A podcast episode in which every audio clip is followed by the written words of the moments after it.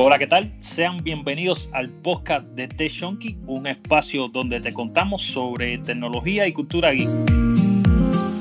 Además, por supuesto, debatimos sobre diferentes temas del ecosistema de Apple y también dedicamos algo de tiempo al off-topic, nuestro pequeño momento de relajación, donde por supuesto soltamos cualquier cosa que se nos pasa por la cabeza. Ya sabes que nos puedes encontrar en las principales plataformas de podcast como son Apple Podcast, Spotify, Google Podcast, Evox, Anchor, entre otras. Chicos, terminada esta pequeña bienvenida, les propongo comenzar con el episodio del día de hoy.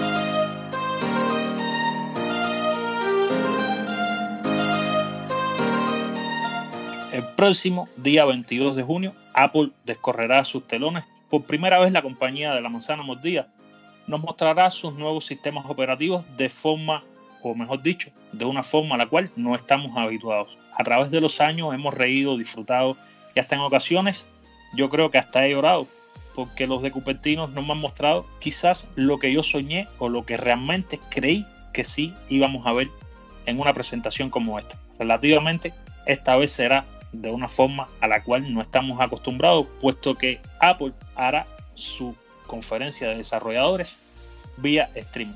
Está además explicar por qué sucederá este evento con esta magnitud y de tal manera como les acabo de comentar.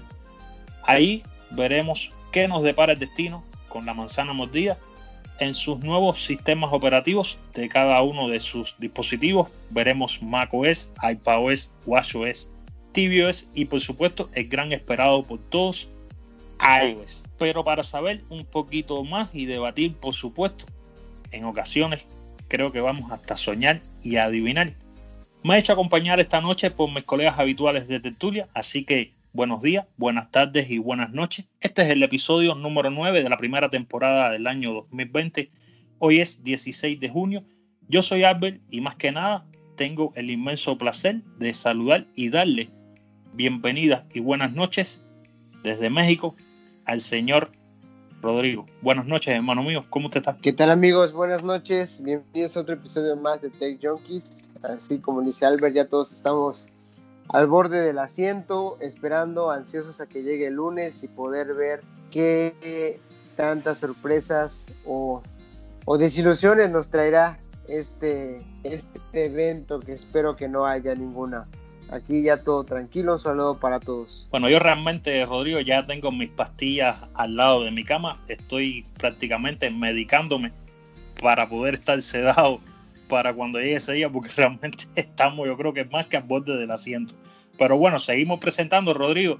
Y desde Colombia tenemos a nuestro querido amigo, hermano, colega, como cariñosamente lo conocemos acá, por el pequeñín. Juan, buenas noches, amigo mío. Muy buenas compañeros, muy buenas oyentes que de Tech Yankees, ¿cómo están? Espero que muy bien. Pues aquí estamos de nuevo para un podcast muy especial y pues ya que contamos con la visita de, de un amigo muy conocido que ya se presentará. Y pues eso, vamos a tratar sobre el tema de la conferencia online de Apple, que ya estamos a poco, ya estamos a eh, una cerrada de ojos. Eh, y bueno, vamos a esperar con ansias y a charlar un poco sobre lo que creemos que puede estar saliendo, a ver qué nos destina eh, Apple. Hace mismo seis días solamente, bueno, casi que cinco días ya es lo que nos queda, Juan, para que Apple descorra su telón y ver qué es lo que nos trae.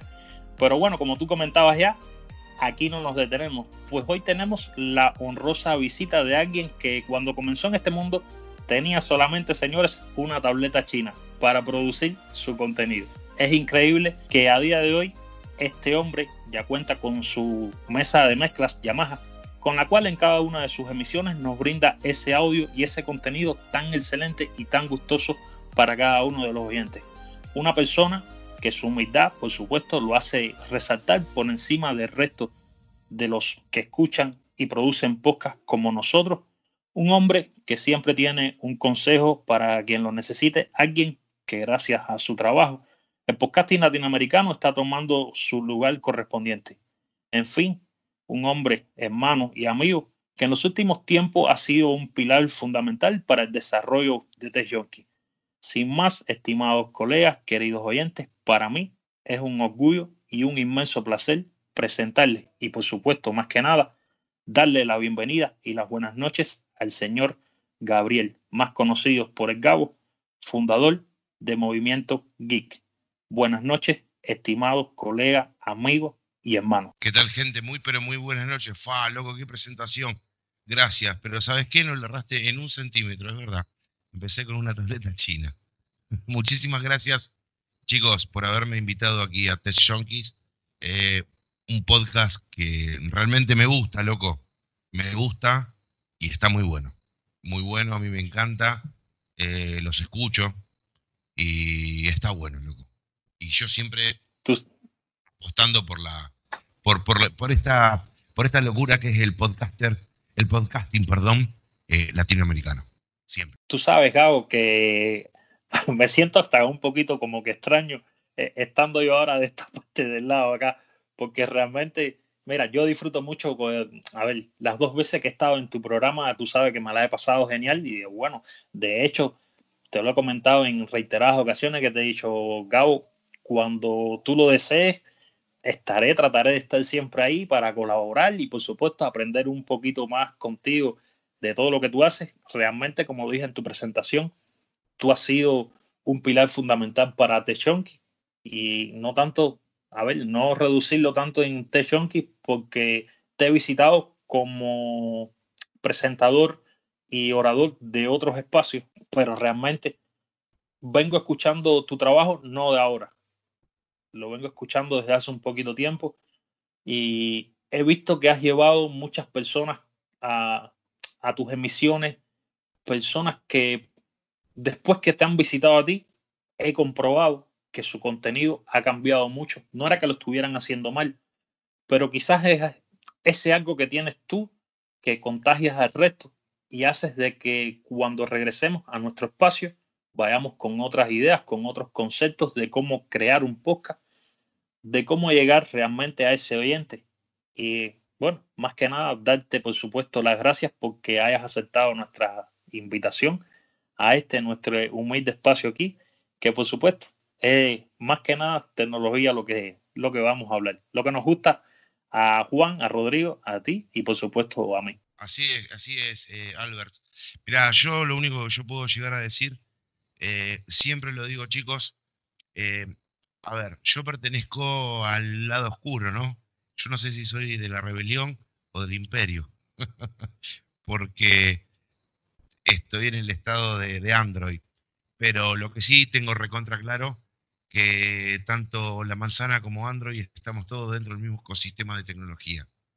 Y esas rivalidades absurdas que a veces existen eh, no tienen que estar porque algunos dicen, ah, no, eh, se presenta de tal plataforma y como yo estoy de la otra, él es un fanboy. Y el fanboy dice, no, yo, él es eh, utiliza Android y es pobre. Loco, cortemos con esa ridiculez, no existe.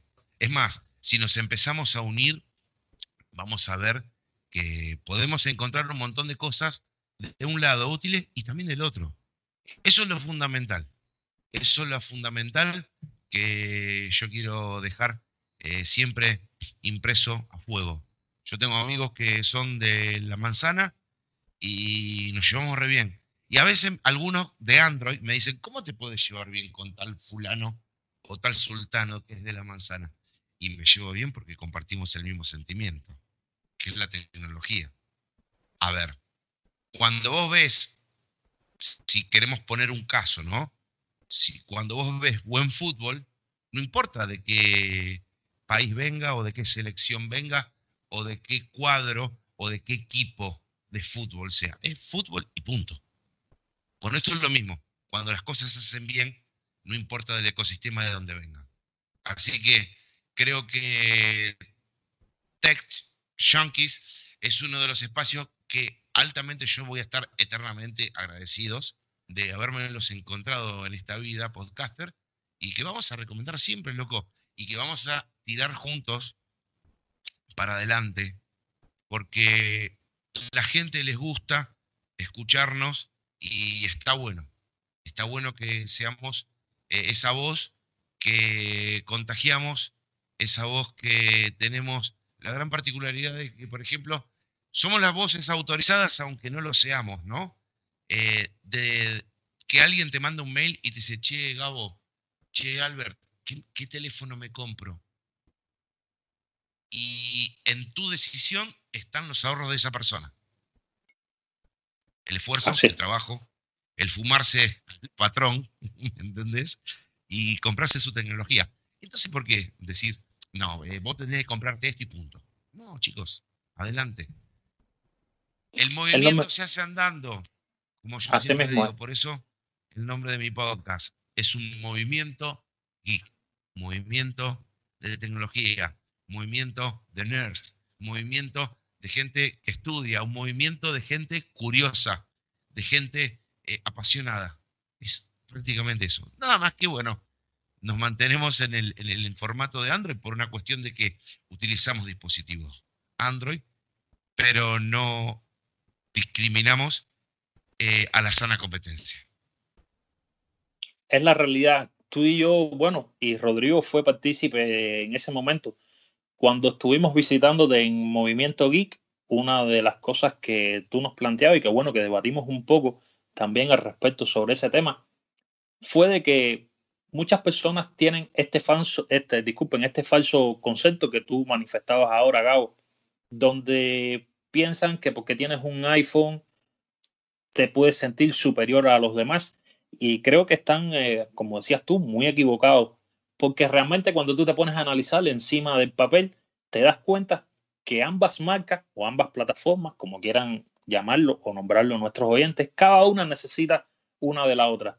Yo me siento identificado con el ecosistema de Apple, porque fíjense, muchos dicen, no, porque tengo un iPhone y quizás solamente lo que tengan es ese dispositivo. Por supuesto, yo no estoy en contra de, lo que pueda obtener cada persona eh, gracias a la economía que, pueda eh, sustentarle estos productos. Yo estoy en Apple, en su ecosistema, por la integración que tienen mismo. Más nada que eso.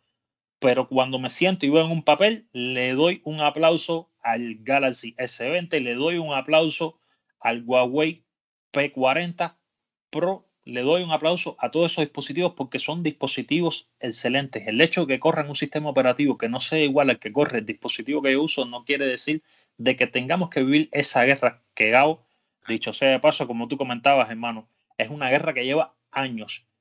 Nosotros, y, al sur, así mismo, nosotros por nuestro lado, al igual que, al igual que por el tuyo, tratamos de que esta guerra, por lo menos a nuestro alrededor, como aquel que dice, vaya pasando y vaya terminando. No hay por qué vivir en guerra, no hay por qué vivir en esta discordia en que Android ataca al de iOS, en el que el de iOS ataca al de Android. No, al final tú usas Android porque te sientes cómodo con ese ecosistema. Yo uso eh, un iPhone porque me siento cómodo en este ecosistema.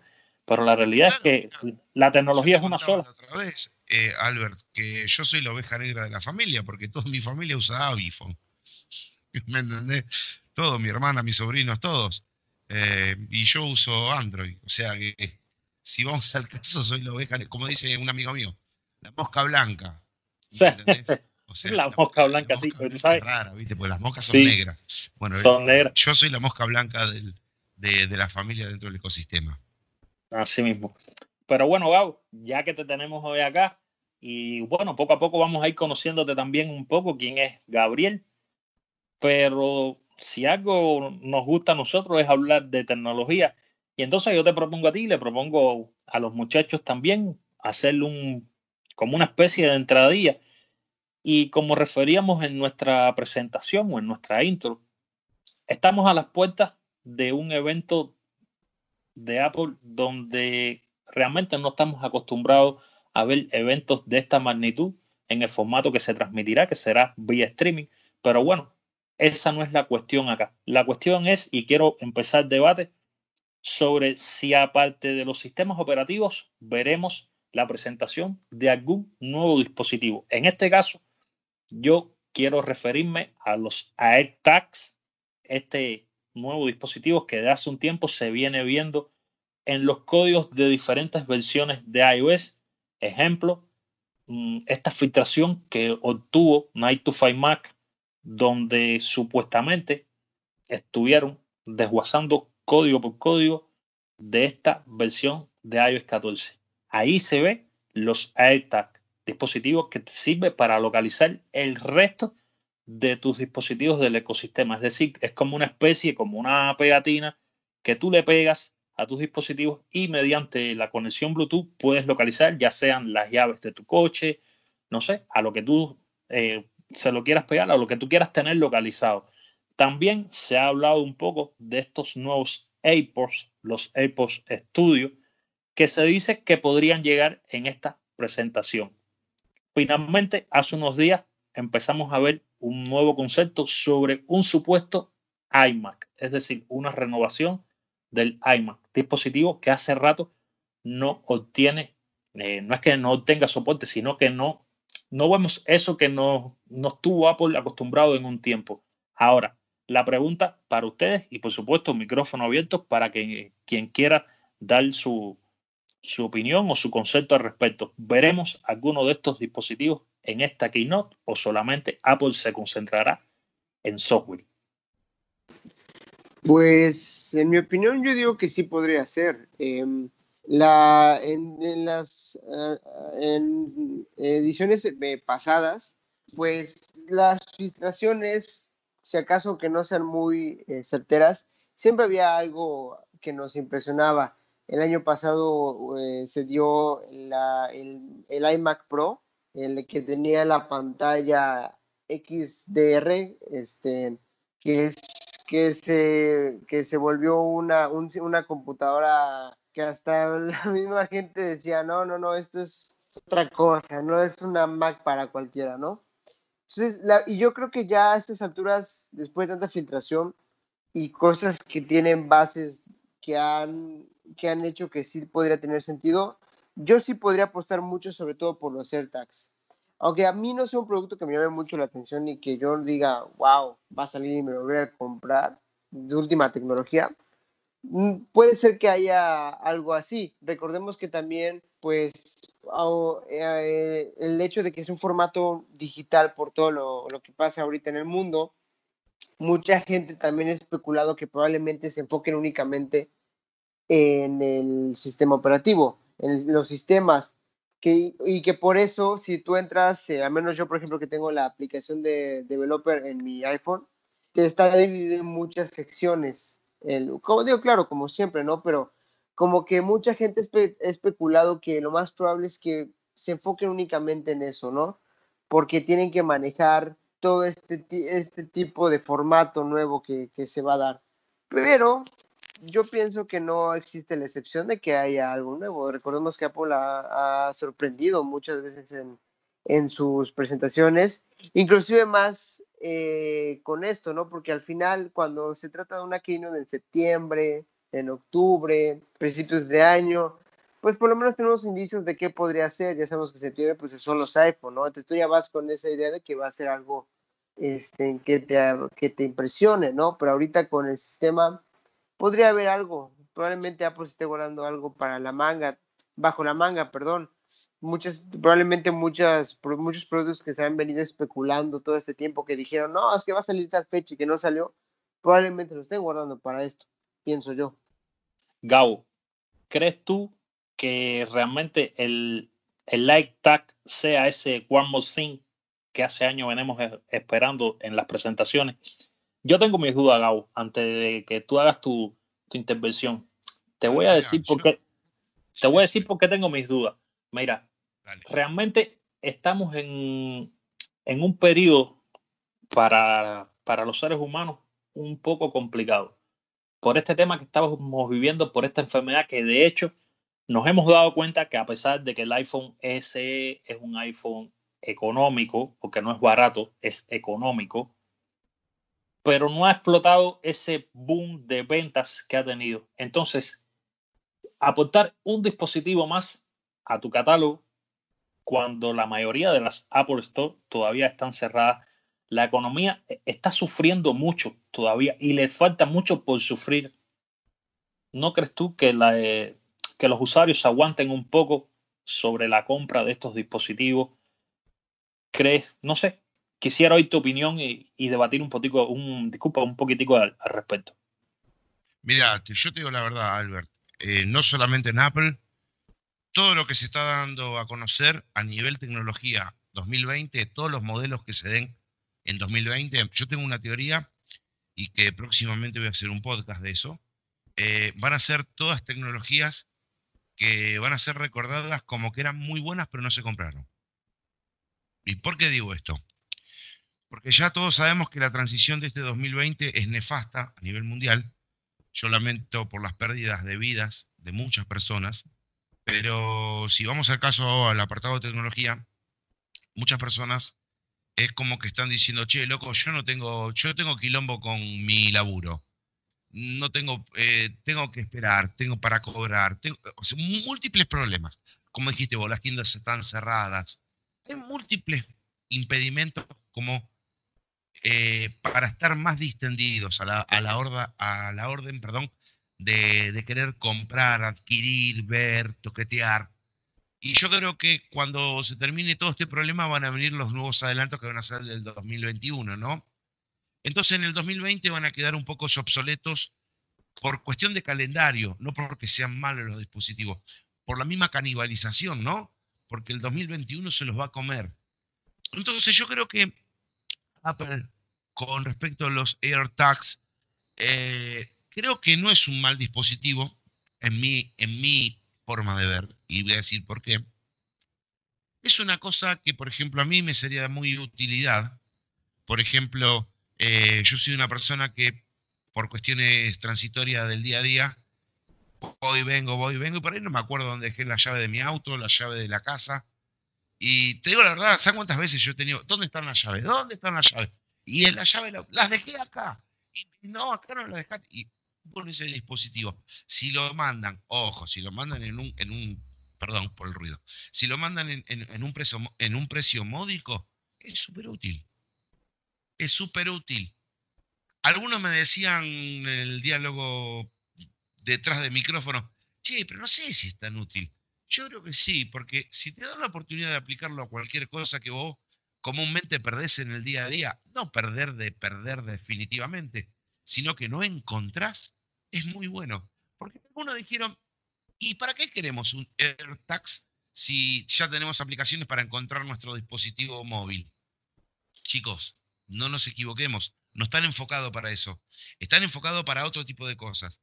Yo calculo que el día eh, que se presente esta WWD, cuando, si lo presentan, nos van a sorprender con la cantidad de utilidades que donde vos lo vas a poder enganchar. Porque es una, especie de disquito con una cintita arriba, ¿no? Eh, muy posiblemente lo vas a poder enganchar en la llave de tu, de tu auto, en las llaves de tu casa. O lo vas a. Mirá lo que voy a decir, es una pavada lo que voy a decir.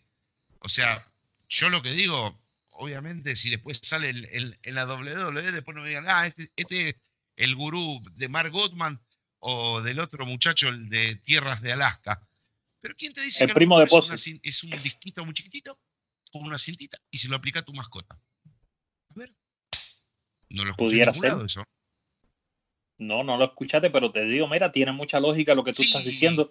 ¿Por qué viene para eso? Es viene para que tú encuentres todo aquello que tú tienes a tu alrededor que por, por no sé, por alguna acción de momento, eh, te decía Gabo, que tienes mucha razón en, lo que estás diciendo, porque realmente él viene para que tú localices cualquier objeto que por alguna acción que realizaste en ese momento lo dejaste extraviado. Así que tiene lógica ponérsela a una mascota. Por eso te digo, a lo mejor lo podés utilizar para una mascota, para a lo mejor para una llave de un automóvil, eh, vuelvo a repetir, para la llave de una casa. Eh, mirá lo que voy a decir, una pavada muy grande. Supongamos que, por ejemplo, vos sos una persona que utilizás ciertas herramientas importantes para un trabajo. Y vos sabés que si vos salís a realizar tu tarea laboral, no te podés olvidar de esas herramientas. Y vos las aplicás como pequeños llaveros ahí. Y vos, ¿y dónde me quedó tal herramienta? Y la encontrás. Yo no lo veo como un mal dispositivo, ojo, y ojo, no le quito relevancia por ser algo seamos sinceros chicos, todos estamos esperando el gran, la explosión, la explosión de la tecnología. Y esto puede ser una explosión de la tecnología. Un gadget chiquitito que vos metes en un algo que vos usás en el día a día, súper importante que muchas veces se te pierde y con esto lo encontrás. Por eso vuelvo a repetir, y disculpen chicos si soy repetitivo, no se fijen en, ah, pero si ya tenemos un sistema para encontrar nuestro dispositivo, nuestro teléfono, no está enfocado para eso. No está enfocado para eso. Tú decías algo, Gabo, que me hizo como, como aquel que dice reflexionar ahora. En la introducción yo les comentaba ahora de este pequeñito debate que teníamos sobre el AirTag. Hacíamos mención a los AirPods Studio. Sin embargo, para que veas, ahora mirando sobre el papel las eh, funcionalidades que pueda tener cada uno, sí veo los AirPods Studios como un dispositivo que no tiene lógica frente al AirTag, ya que, como decías tú, este, esta especie de, dispositivo para ayudarte que no viene encomendado a, lo que las personas le están queriendo dar el significado, decir que tienes la aplicación de buscar mi iPhone, que con, e, a través de esa aplicación puedes pues, localizar el resto de tus dispositivos porque es realmente lo que tú decías, no vienes para eso. Sin embargo, estos AirPods realmente yo no le veo lógica porque primero van a ser unos AirPods económicos como aquel que dice, porque tendrán un recorte en componentes, en funciones, pero lógica no tiene cuando no hace tanto tiempo ya tú presentaste tu versión Pro, que por supuesto al presentarla prácticamente te cargaste los de primera generación, que sí todavía podían ser un poco más eh, operativos o estar un poco más de tiempo en el mercado pues realmente los, los AirTag, yo sí creo que sí los vamos a ver. Sin embargo, los AirPods Studios creo que no. Mira, te, agrego esto y quiero que los dos colegas que están acá, quiero que también dialoguen y, que me den su opinión. Mira si estos pequeños llaveritos, los AirTags, vos se los podés llegar a aplicar a un abuelo que sufre Alzheimer en su cinturón. Y en un momento que se pierde, lo podés encontrar. Sí, claro. O sea, yo, yo también pensándolo, ya escuchando su opinión y ya este punto que es muy bueno. Obviamente yo siempre he dicho que Apple no te va a sacar algo que va a ser inservible, que no le ve el caso, que, que, que va a ser, este, no va a tener una función muy buena o específica. Recordemos lo que pasó con la, con la base de carga no les funcionó y dijeron, ¿saben qué? La, regamos como cualquier ser humano y no lo vamos a hacer y no lo vamos a sacar y se sacó de, de, se, tiró el proyecto a la, basura, entre comillas, ¿no? Entonces, ¿qué diciendo la Lo mataron. Sí, claro. Sí, por supuesto. Tienes razón lo que estás diciendo. Sí, claro. Entonces, ya poniendo de esa forma, oye, pues fíjate que yo estoy siempre cuidando, por ejemplo, a un adulto mayor, y luego estoy ocupado y necesito saber. Claro, adelante, es una gran idea. El perro también, a mí se me ha escapado mi perro como cinco veces y ha sido un problema encontrar al perro. Entonces, ya poniéndolo en esa balanza y de esa forma, Apple no, Apple no va a presentar algo que va a ser inservible, va a presentar algo con un buen sistema, con, un buen, eh, con una buena idea y, por supuesto que va a ser eh, de total funcionalidad para, las personas y cada quien tendrá su caso específico. Totalmente, y mira, y agrego algo más, Rodri. Vos imagínate, vamos a ser sinceros, chicos, cuántas inseguridades se viven en el mundo con respecto a los niños. Mira si sí, bastantes. En, un bolsillo al niño y, vos lo tenés controlado, dónde está, dónde está. Mira, yo te voy a contar algo, Rodri. te cuento a vos, Rodri, a, bueno, a Albert y a nuestro amigo Juan. Eh, yo cuando era mucho más joven, aquí en, en, Argentina, había un salón de fiestas para niños, era bastante grande y los chicos iban, corrían, iban y venían. Y a mí me llamaba la atención que cada chico que, entraba le ponían como un dispositivo, che, en el cinto. Y si no tenía cinturón, en la remera. ¿Qué mierda es esto? ¿Sabes lo que eran? Era que los chicos estén jugando, pero si el chico llegaba a salir, sonaba una alarma. Indicaba que había un, niño que había salido. Por cualquier motivo. Porque el chico salió o porque alguien entró y lo, lo raptó, lo que sea. ¿Quién te dice que este tipo de herramienta también esté orientado a ese tipo de cosas? Sí, claro. Sí, y, así como, como existe eso en esa anécdota que cuentas, igual hay, igual hay otras medidas que también, o sea, imagínate aquí en México, en la Ciudad de México, desgraciadamente igual eh, se vive cierta inseguridad, por supuesto que lo puedes aplicar para muchísimas cosas, digo, tal vez no, no ir tras el asaltante que te robó la bolsa, pero bueno, por seguridad y por cuidado, eso puede tener muchas funcionalidades. Y volvemos a lo mismo, Apple no te va a dar algo que, pues, que no va a servir o que va a ser una tontería, por supuesto que no, te va a vender un producto bueno.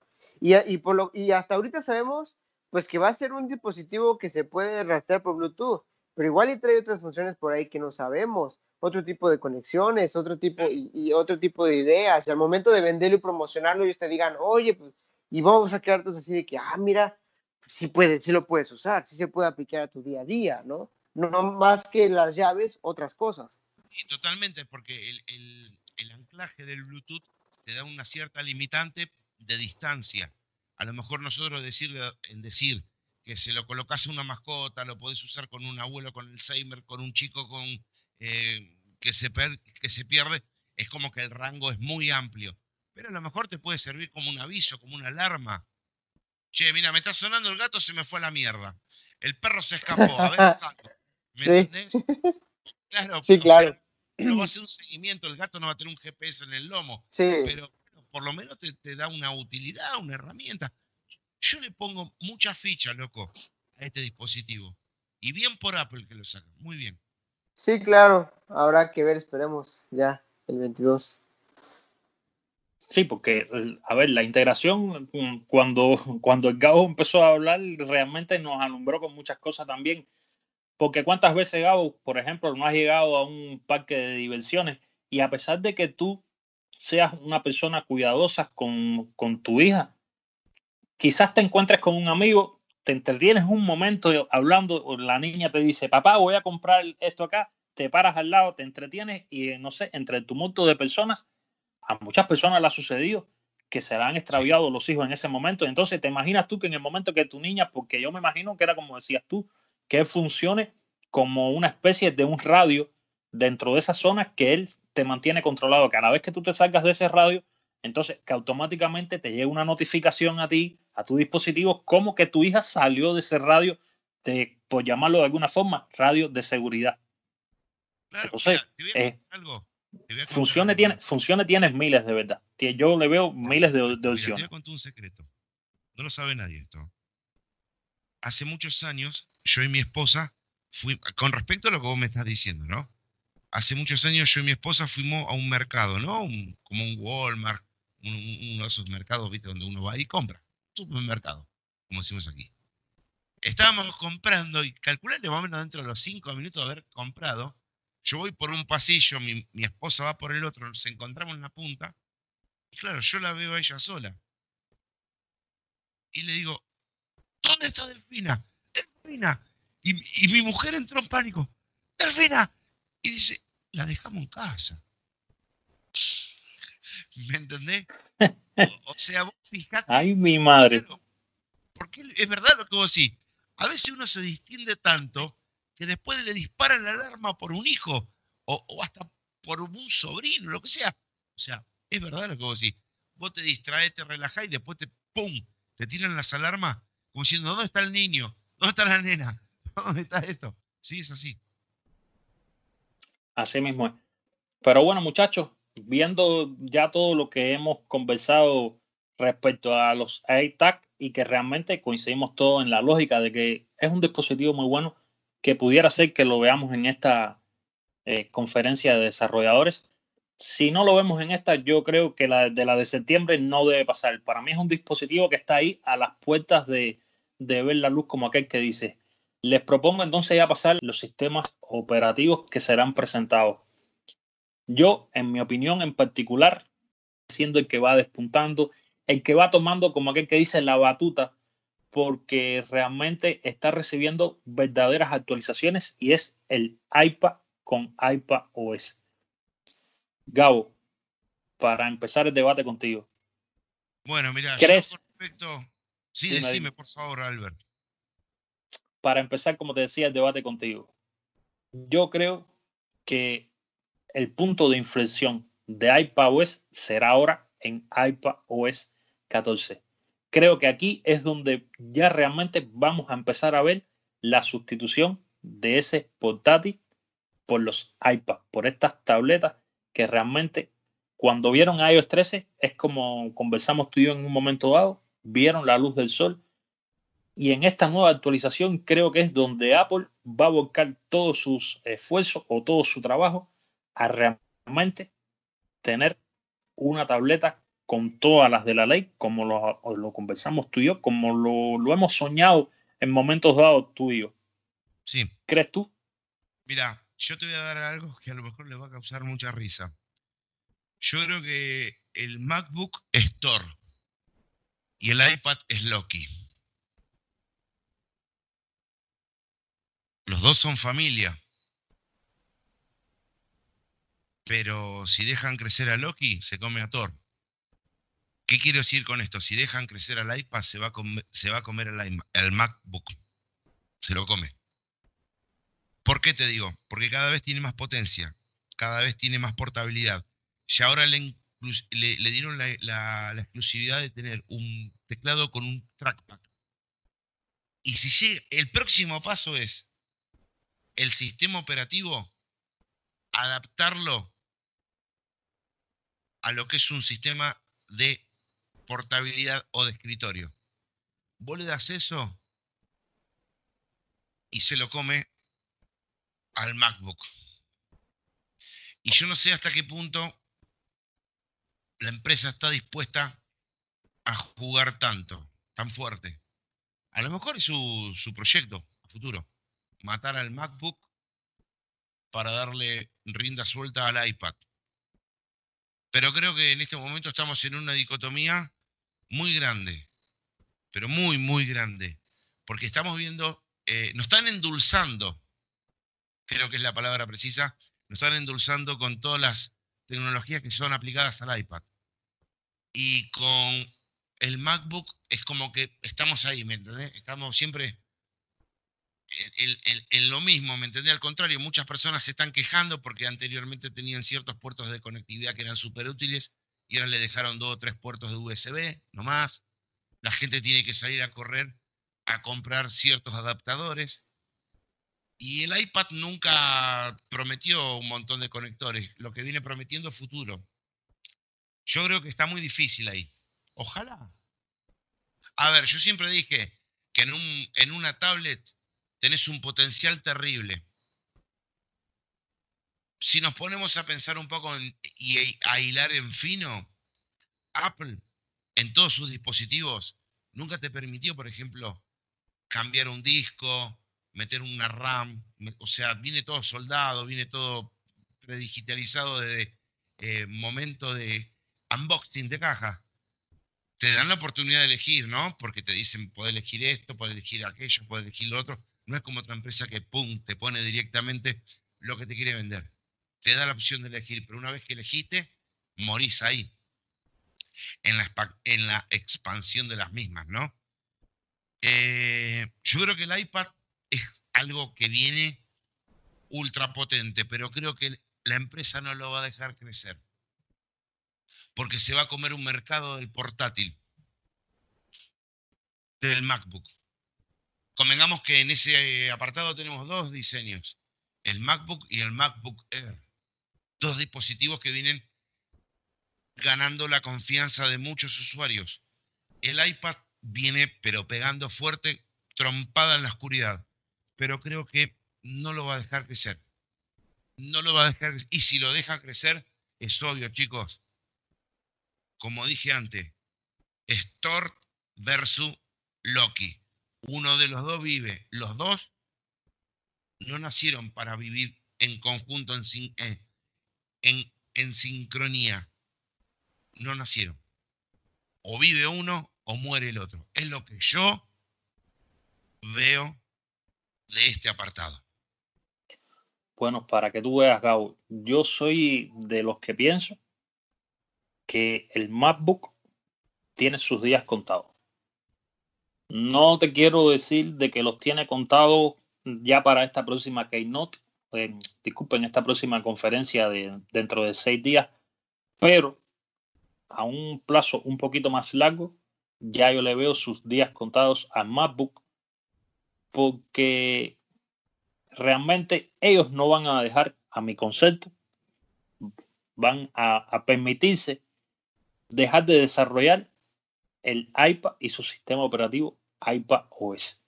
Yo creo que el MacBook sí desaparecerá. Creo que nos quedaremos solos con el Mac Pro para, bueno, esos trabajos un poco más profesionales que está dirigido, por supuesto, a otro público, no a nosotros. Creo que en esa parte intermedia tendremos al iPad, en este caso el iPad Pro, con su teclado nuevo, el Magic Keyboard, que le ha dado la vida del mundo. Eso ha sido, Gabo, un golpe rotundo a los MacBook. No sé si tú coincides en esta parte, en este, en este. Totalmente. Es, ese ha sido un golpe rotundo con su trapa, con todo lo que tienes para, para, trabajar. Es que realmente, eh, Gabo, cuando te pones a mirar el fijo en el papel, prácticamente no, no, es un iPad lo que tienes en mano, es un MacBook, lo que un poco más pequeño, quizás con un poquito más de un poquito más de portabilidad, quizás con, con eso. Yo, Albert, es, es esa dicotomía, no pueden existir las dos cosas. No pueden existir. A ver, si, a ver, ¿cómo decir? porque también hay que hablar un poco de historia, ¿no, Albert? Y también eh, incluyo a Rodri y a Juan. Eh, la tableta, la tableta la trajo Steve Jobs. ¿Me entendés? Y esta gente que está ahora está dando mucha potencia. Y el Mac, el MacBook Pro o el MacBook Air también venían de hace tiempo, pero es como que viene ganando terreno, ¿no? La, tableta. A diferencia de, otro, de otras empresas, ¿no? Que en Android, por ejemplo, el, mundo de las tabletas supuestamente está muerto. Es increíble porque el, mirá cómo son las cosas, ¿no? Y quiero, quiero también que ustedes me digan, a ver, che, no, no me dejen hablar solo acá. Pero vos fíjate que en otros aspectos el, mundo de las tabletas en otros sistemas quería venir a reemplazar el portátil y perdió. Y aparentemente en Apple eh, la tableta le va a ganar al portátil. Sería una cosa muy loca, ¿no? La verdad, esa, esa analogía que dices, Gabo, del, del Thor y de Loki, me, me, gustó bastante, la verdad. Creo que tienes mucha razón ahí. Yo, por ejemplo, base en mi experiencia rápidamente, y yo lo he comentado en, episodios anteriores, yo soy fan número uno del iPad. A mí me encanta el iPad. Yo tengo mi iPad de, que, de séptima generación, el que salió el, año pasado con su teclado, y soy feliz y lo uso para la universidad, incluso a veces hasta para el trabajo. Ahora, cuando llegó iPad OS, yo dije, bueno, esto ya es otra cosa ya no es solo tener tu iPad o tu tableta para ver Netflix, para ver videos en YouTube, para pues meterte por ahí a redes sociales. Yo lo empecé a usar ya para otras cosas. Ahorita llevo unos días ya como community manager en una empresa, en un restaurante que tengo junto, junto a mi papá. Y ya todas las fotos, todas las estadísticas, todo ya lo hago en mi iPad. Y, y, y pasó de ser un un eh, dispositivo de, para consumir contenido multimedia a una herramienta de trabajo. y después, exacto, exacto. Entonces ahorita ya viene el Magic Keyboard, que fue la gota que rebasó el, del vaso en el buen sentido. Y dices, oye, pues ahora ya tengo mi teclado acá. Y si lo meto con un iPad Pro de 12,9 pulgadas, puta, tengo la vida. Ya tengo aquí una computadora, ya tengo aquí una MacBook. Entonces, habrá que ver porque es muy interesante y yo estoy de acuerdo con tanto con Albert como contigo de que el próximo lunes probablemente veamos ya el sello de Apple diciendo, ¿saben qué? Este es su sustituto de MacBook. Este va a ser su sustituto de computadoras portátiles. Eso es más. Y mira, y te voy a decir una cosa. Algunos me dirán, no, pero una portátil eh, tiene sus ventajas más amplias. Y yo sé lo que les digo, Rodri, no. ¿Y sabe por qué? Porque en Apple hay algo que en otras empresas no existe. Eh, yo tengo mi laptop, que es de Lenovo, y yo mi laptop la desarmo y le puedo cambiar absolutamente, menos el microprocesador que viene soldado a la placa base, el resto hago lo que quiero. Le puedo poner em, una, un disco rígido, un SSD, le puedo cambiar el disco mecánico que trae, le puedo poner un almacenamiento eh, Optane, porque trae la placa optimizada para meter un, almacenamiento Optane. Eh, puedo hacer múltiples cosas. Apple no te lo permite, porque ya lo que viene, viene todo soldadito, no le puedes hacer nada. Entonces, soldado por soldado, prefiero un iPad y una MacBook. Y te voy a decir por qué. Cosas. Te pongo un ejemplo. Cámaras. La cámara de la MacBook es paupérrima. Paupérrima. Y dicho por amigos que tienen cámaras y la tienen que utilizar para lo que es eh, videoconferencia y están desahuciados, enojados. Dicen, loco, ¿cuánto mierda me van a cambiar esta? En cambio, con una tablet, tiene unas cámaras increíbles. Ya en ese paso nomás vamos. En la parte trasera, bueno, indefinidamente eh, grandes oportunidades para realizar trabajos en 3D, en donde ya podés empezar arquitectura y un montón de cosas. O sea, yo creo que es un, un proyecto de Apple en el cual es un proceso de transición al momento de decirte, bueno chicos, acá tienen. Yo siempre recuerdo esta frase, cuando Google eh, sale con su primer eh, dispositivo Motorola, que fue el Moto X, el primero. Google salió y dijo, gente, dos piezas, utilícenlo. Lo mejor que hay en Android. Y era así, era lo mejor que había en Android. Entonces yo creo que va a pasar eso con el iPad. Porque vos fíjate que no es un teclado. A ver, siempre convengamos que cuando dicen, y lo que pasa es que la empresa te da la posibilidad de poner un teclado, hemos visto múltiples oportunidades cuando estaba el iPad, múltiples empresas como Logitech, y múltiples marcas que no les voy a nombrar porque no pagan, así que si no pagan no las voy a nombrar, te decían, no, acá tenés un teclado para el iPad, mirá, es blanco como este. O sea, en su momento. Pero ahora la misma empresa te dice, no, loco, este es el teclado. Este es el teclado, este es el soporte, esta es la densidad de apretar una tecla y un trackpad. Disfrútalo. Es lo mismo cuando presentó Google, el Moto X, y dijo, gente, dos piezas, última ingeniería, úsenlo. Es lo mismo. Y fue exitoso. Y va a pasar esto. Entonces, para cerrar el concepto y para que mis colegas también sigan hablando, cuando vos te presentás en el escritorio y, y te pones el codo en la mesa y el puño en la pera pensando, y vos decís, soldado por soldado, no tengo oportunidad de expansión, no tengo oportunidad de esto, pero me brinda todo esto, el sistema operativo se está avanzando, elijo un iPad. Y chao. Y chao. Porque la portabilidad la tenés igual. Es más, me atrevo a decir que la autonomía de batería es mayor. Mira lo que te digo. Sí, es mayor. Es mayor porque el, el MacBook está por las 10, 12 horas y el iPad tiene mucha más autonomía de batería. Pero te digo yo, respaldo esa, yo respaldo esa información.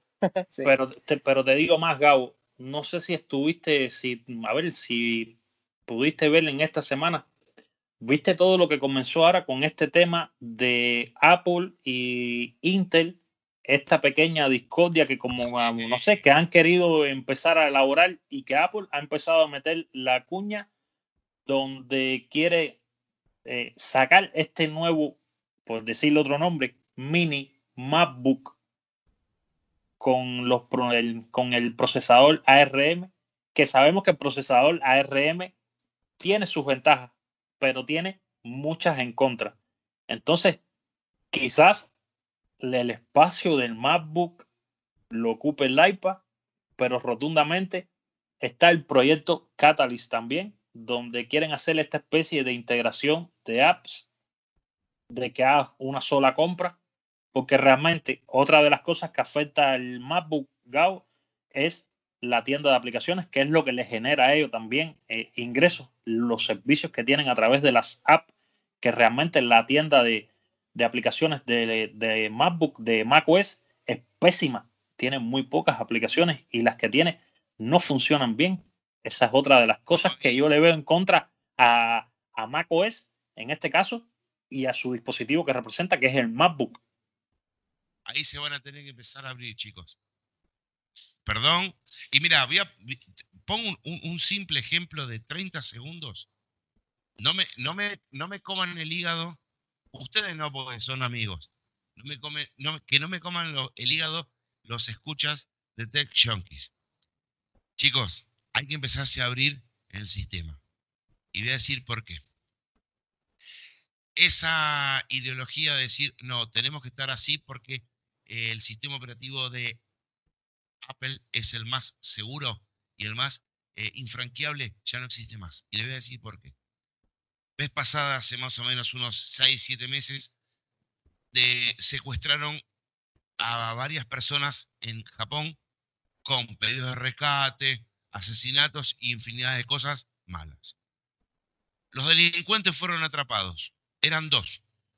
Cuando obtuvieron sus dispositivos en donde aplicaban sus fechorías, uno era un iPhone, el otro, miren qué, cosa contradictoria, ¿no? El otro era un Pixel. Cuando la policía asiática quiso meterse en los teléfonos para ver información, se metió en el iPhone. No se pudo meter nunca, hasta el día de hoy que estamos hablando con ustedes, no se pudo meter en el Pixel. Yo no digo que es un sistema operativo más seguro el Android que el del iPhone, pero ese, ese perfume que existía de que no, estamos así porque es un sistema eh, infranqueable, eh, no nos puede meter, ya se terminó chicos, se terminó. Y eso es importante que lo empezamos a decir. A ver, hay que abrirse. Lo que vos decís, Albert, es fundamental. Abrir. Abrir las puertas a los desarrolladores, que empiecen a meter cosas. Escúchame, yo he escuchado amigos podcasters, youtubers de confianza. Pero ¿sabes lo que me molesta, Albert? Que no lo digan en el micrófono, me lo dicen detrás del micrófono. Yo no voy a decir los nombres. Pero me dicen, che, loco, ya estamos podridos. Le queremos cambiar aunque, sea el tono del WhatsApp. La puta madre, pero ¿por qué no lo decís cuando tenés el micrófono abierto? O sea, son cargas, ¿me entendés? Son cargas que decís, loco, ya no aguanto más ya estoy podrido de esto. Entonces, está bueno esto, hay que empezar a abrirse. Y si después vos me permitís, yo me armé un artículo exclusivo, ni siquiera en Movimiento Geek lo di, un artículo exclusivo de ARM para Tech Junkies. Por supuesto, Gao, a ver, Tejonki es tu casa y aquí tú sabes que en tu casa tú puedes hacer lo que tú quieras. Así que, por supuesto que sí.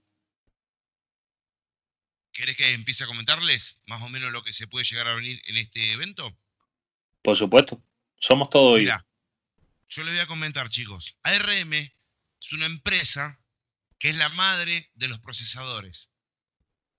¿Cómo se llama? ARM Computing. ARM Computing es la encargada de realizar los chips. Los chips para todo lo que tenga que ver a nivel computadoras, celulares y un montón de cosas.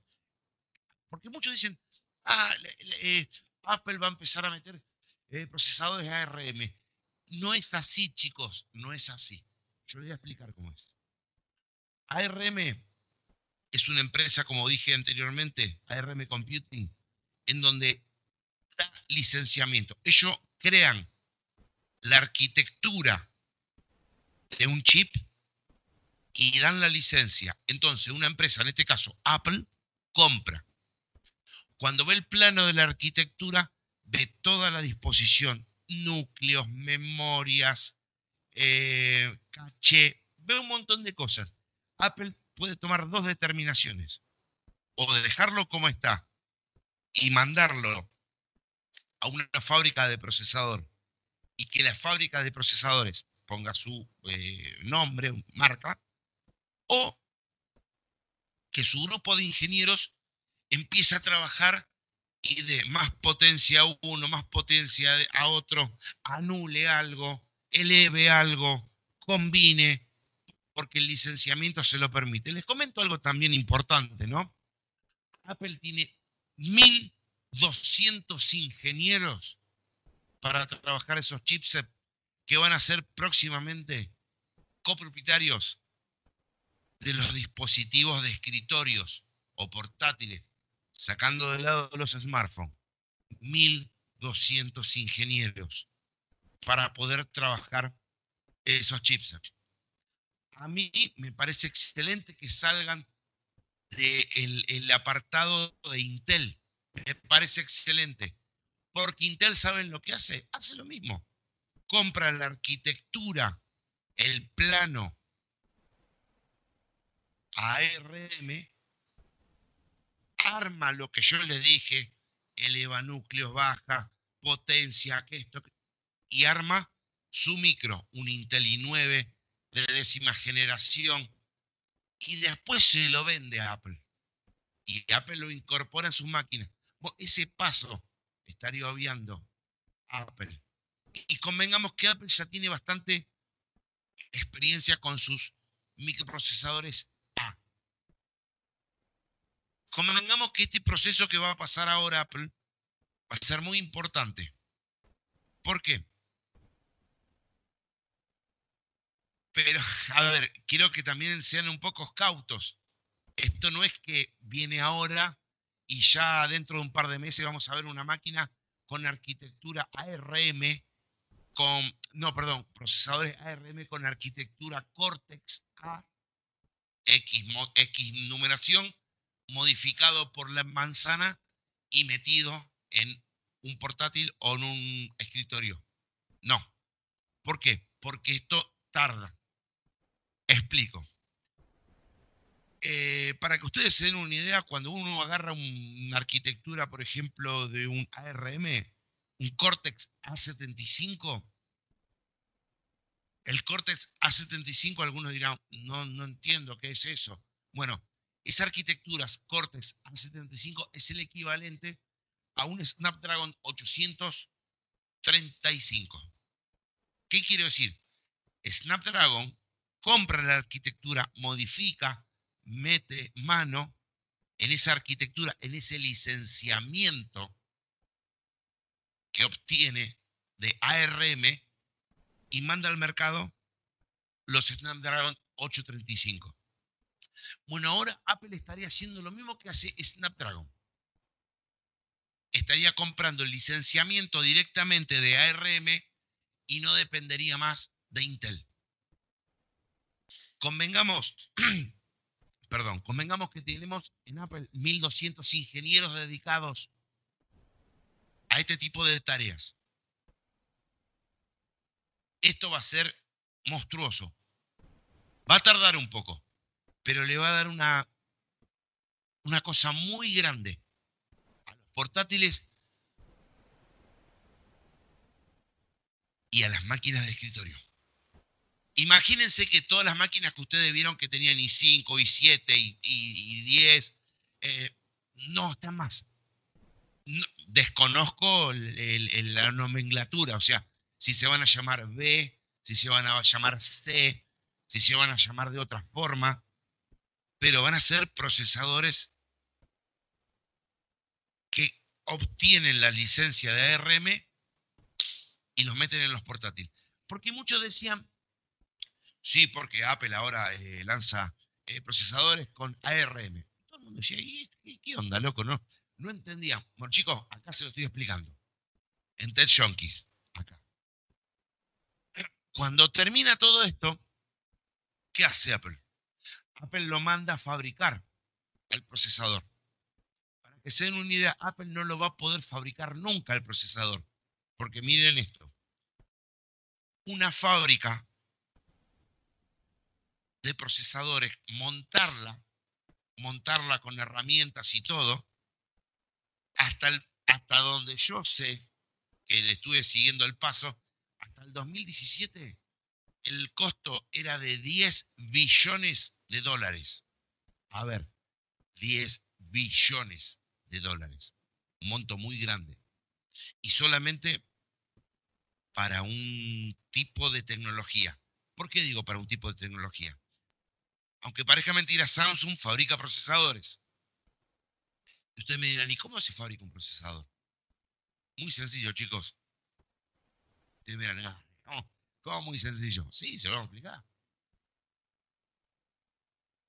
Se arma una oblea o, entre comillas, generalmente dentro de la jerga tecnológica se llama pisa, una pisa de silicio, en donde la máquina va haciendo un serigrafiado, en donde entran muchos microprocesadores. Imagínense que los microprocesadores tienen 10 milímetros por 10 milímetros por 10 milímetros por 10 milímetros.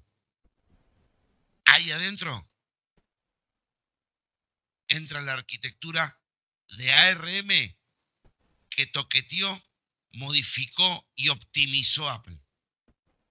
Y de ahí ya sale el procesador directamente a la fábrica para montarlo en la placa. Perdonen que me haya tomado este tiempo, pero lo quería decir para que sepan qué carajo es lo que se está diciendo de vienen los procesadores ARM Apple. Es esto, chicos. Apple va a lanzar sus propios microprocesadores a reemplazar los de Intel con propia trabajo sobre una arquitectura que licencia ARM.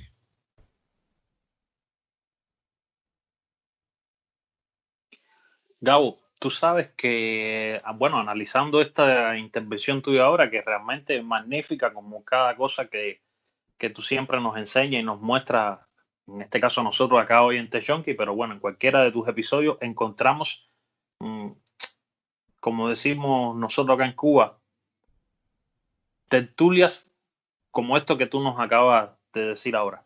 Pero tú sabes que yo estoy viendo algo hace ya algún tiempo y ahora le he dado un poco más de fuerza en estos últimos días a ese pensamiento.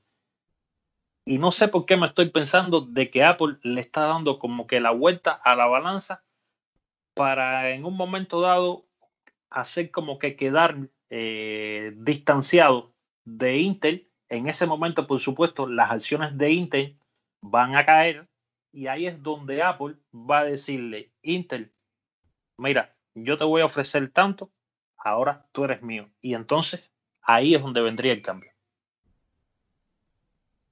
No sé por qué. No, yo creo que Intel no, no va a acceder a eso, pero lo que va a hacer es que va a tomar cuota de mercado en pérdida. ¿Por qué te digo? Porque realmente en el apartado fuera de la manzana, Intel está perdiendo territorios con AMD. AMD es una estructura de fabricantes de procesadores, tanto para laptop como para PC de escritorio, y que tiene un gran secreto esta, esta empresa que es que cuando arma la plancha de, silicio, como dije antes, la, la, oblea o la hostia, como le dicen, o, o, la pizza, Intel, ¿qué hace? Intel cuando hace el, procesamiento de la fabricación, si encuentra que hay algún núcleo que está fallando, elimina directamente el, microprocesador, pero después la eliminación de ese microprocesador la mete en la balanza de lo que es el presupuesto total. O sea que te mete un procesador que nunca va a salir del mercado como costo de los que sí salen. AMD no hace eso. Entonces creo que no le va a quedar otra a Intel, porque está perdiendo terreno y está perdiendo mucho terreno. Yo creo que no le va a quedar otra. A ver, venderse no se va a vender. Aparte te digo una cosa, convengamos, yo te estoy hablando y estoy rebobinando mi cabeza, ¿no? Pero es más, yo, yo estoy casi seguro que el laburo de los 1200 ingenieros que tiene Apple eh, va a sobrepasar las bondades de cualquier microprocesador de Intel, porque la tienen muy claras. Y convengamos que estos procesadores van a ser potenciados, toqueteados, elaborados para procesos muy grandes. Y vos me dirás, ¿cómo muy grandes? Sí, chicos, porque hasta el día de hoy, hasta el día de la fecha, Apple tenía la posibilidad de toquetear todo eso, pero para procesos, algunos se me van a enojar conmigo, pero básicos, porque era un smartphone. Ahora directamente a las máquinas de escritorio. Ahí empieza el verdadero poder. Ahí empieza la verdadera batalla. ¿Y quién te dice que el día de mañana, che, loco, están muy bien equilibrados estos, estos micros? ¿Por qué, por ejemplo, por qué Lenovo dirá, che, loco, como por ejemplo yo, que tengo una Lenovo con, un procesador AMD, y a ver, a ver si podemos comprar, hacer un negocio con la gente de Apple para máquinas de escritorio o máquinas portátiles. Ojo, ojo, ojo. Yo no veo que se muera Intel. Intel va a tener su, su, cuota de mercado, a lo mejor se va a mantener en ciertas líneas, a lo mejor va a apuntar a lo mejor al apartado gamer, no lo sé. Pero que Apple tiene la oportunidad, la tiene, y no la tiene que dejar escapar. Exactamente. Pues bueno, ya después de haber debatido un poco sobre este tema que realmente, como decía Gao, era un tema, un tema un Oye, Albert, este, tantito, perdón que te interrumpa, pero es que a veces parece que este, tú y Gabo son como los papás y, Juan y yo así como los hijos aprendiendo de los papás toda la, todas las cosas nuevas. no, no, tranquilo, tranquilo. Pues como le iba contando, ya después de, como decía Gabo, realmente es un tema que fue, que fue, que es y que por supuesto en un futuro será un poco polémico. Bueno, vamos a hacer paso, creo que Gabo, este es el, realmente plato fuerte de la conferencia de desarrolladores del próximo día 22 y es el iPhone con iOS.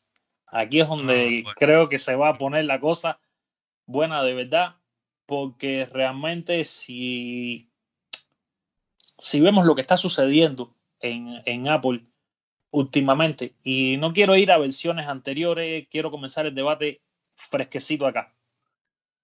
Desde que iOS 13 empezó a correr sus primeras betas, empezamos a ver o vimos algo en, en, esta transición de la beta número 8 hacia la beta número 9 de iOS 13, que sucedió lo nunca esperado que Apple, corriendo la primera beta de la 13.0, saltara para la beta de la 13.1. Ahí fue donde yo dije, oh, oh, aquí viene un problema y realmente vino un problema a través del tiempo porque nos estamos dando cuenta que en la historia de iOS nunca hemos llegado a un número en beta, es decir, el primer número fijo este, que sea el 6. Y en este caso, en iOS 13, ya lo vemos, lo estamos viendo, aquellos que tenemos puesta la beta, en este caso yo tengo puesta la beta en estos momentos, que sería la, la beta 2 para la 13.5.5 que pasó a ser, como mismo sucedió en un principio, de 13.5.5 pasó a ser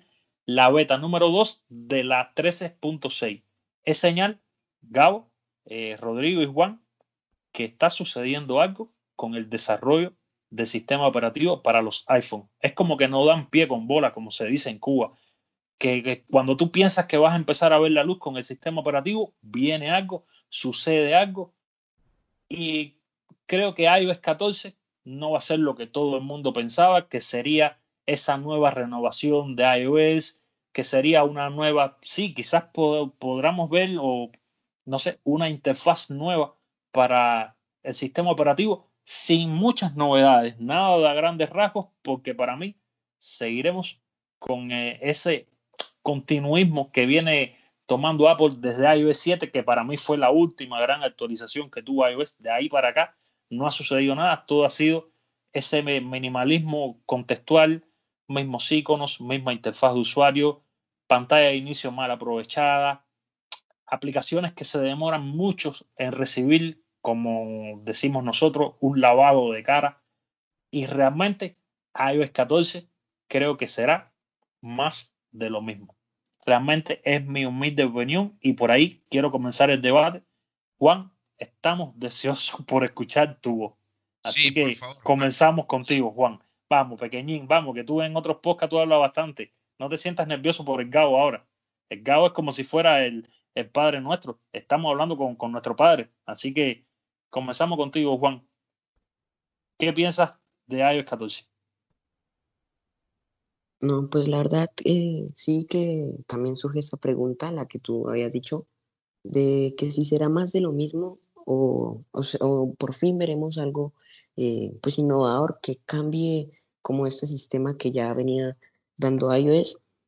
Y la verdad es que yo también sigo eso, eh, esa opinión, que puede que sea más de lo mismo y que en algún concepto, en algún momento de, en, en algo del, sistema operativo pueda cambiar, pero no así algo que veamos una mejora eh, completamente de, la interfaz, una mejora que de verdad cambie y que tome un punto en el, en el mapa de Apple eh, para, de iOS y que empiece a mejorar. La verdad yo creo que será algo, una mejora un poco eh, normal y que no va a ser así sustancial como la verdad nosotros queremos, pero pues bueno, hay que cogerlo con pinzas, como dicen.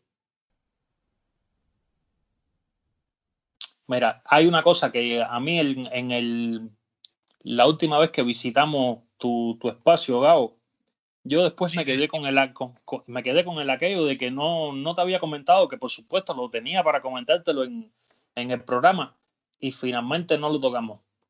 ¿Tú sabes qué es Mira, te voy a decir así, eh, como aquí que dice, te estoy hablando con el corazón en la mano. Sí. A mí me da, a mí me da lo mismo que iOS 14 traiga, no sé, una reestructuración de interfaz de usuario. Prefiero seguir con la que tengo, pero tú sabes una cosa que yo le vengo pidiendo a Apple desde hace años y que yo quisiera que los iPhone lo tuvieran, porque sin embargo en macOS lo tiene, es poder regresar atrás en caso de tener problemas con una versión del sistema operativo. Ah, es increíble, es increíble que tú tengas una, un problema en tu, en tu sistema operativo y que no puedas regresar atrás solamente porque Apple deja de firmar la, la versión en cuestión. Bueno, ojo, ojo, Albert, te comento, en Android tampoco está. ¿eh? En Android tampoco está, o sea, para hacer un upgrade tenés que tener un cierto conocimiento. No está. No está porque te digo que me ha pasado a mí cuando yo tenía los Nexus eh, y llegaba a haber un problema.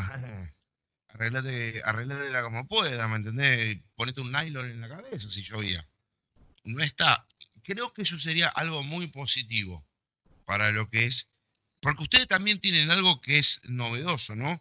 Que por ejemplo, eh, a diferencia de Android, eh, todos están capacitados para poder eh, avanzar a las betas. En Android no. En Android específicamente algún que otro dispositivo, alguna que otra firma, Android One, en su momento Nexus, ahora los Pixel, ahora se han sumado algunas que otras empresas, pero no tenés la posibilidad de estar con la beta del próximo sistema operativo. Pero el regreso, eso sería una herramienta fundamental. Pero totalmente, totalmente apoyo lo que vos decís. Y con respecto a que, Sí, dime, dime, Gabo, dime. No, lo que quería decir, lo que nos comentó nuestro amigo Juan, que él agarró, eh, dijo, bueno, esperemos que eh, tenga em, una, actualización em, medianamente equilibrada, tratemos, bueno, de mantenerlo entre pinzas. Sí, Juancho, eh, perdón, Juan, que me tome tanta confianza. Yo a los Juan le digo Juancho. pero, ¿sabes lo que pasa, Juan? Eh, que hay que empezar a pedir más a la manzana. ¿Y sabes por qué? Juan, vos sos muy jovencito y te vas a acordar de las palabras que te voy a decir. Eh, hay que empezar a pedirle, hay que empezar a exigirle. Porque, a ver, no me pueden venir a mí como yo estoy viendo eh, en ciertos canales especializados dentro del ecosistema de la manzana, como tirar fuertes artificiales a decirme, la próxima actualización va a traer widget. Chicos, widget en Android hace años que no se usa. O sea, no me podés traer algo viejo, tráeme algo nuevo. a ver, no me traigas algo que ya está en el mercado y que no se usa, aunque sea nuevo en el mercado de la manzana, Juan, ¿me entendés? Tráeme algo nuevo. Tráeme algo que no esté en Android. ¿Me entendés? Tráeme algo que no esté. Y yo sé que tienen la capacidad de hacerlo. Lo que pasa es que van de a poco. Y con el verso y la excusa de que no, lo que pasa es que nosotros tratamos de probarlo 10 veces antes de que falle. No importa que falle, pero que esté esté. Por ejemplo, yo veo chicos que están maravillados porque van a tener widget. A ver, gente, los widgets en Android hace cinco años que están. Y no lo usa nadie. A ver, les pongo un ejemplo. No lo tomen a mal. Tómenlo como una crítica constructiva. Todo el mundo salió a festejar los emojis estos dibujitos que te ah, copiaban el movimiento muscular de tu cara.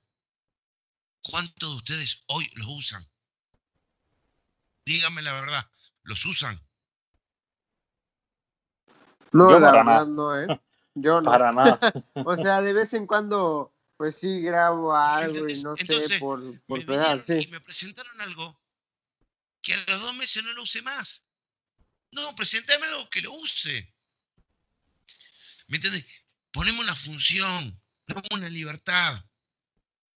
Desconozco cuál puede ser. O sea, soy la persona menos capacitada de decir, en Apple tiene que salir. No. Pero poneme algo. Y vos fíjate una cosa. Vos fíjate que Apple tiene una trampa. Y cuando la diga a algunos no le va a gustar. Permiso, me voy a prender un cigarrillo. Apple tiene una trampa. Apple es ultra cerrado en un teléfono. Y explíqueme por qué en un MacBook tranquilamente puede ser utilizado con los tres sistemas operativos, Mac, Linux y Windows. Les pregunto a ustedes, ¿por qué permite eso y en un smartphone lo tiene cerrado?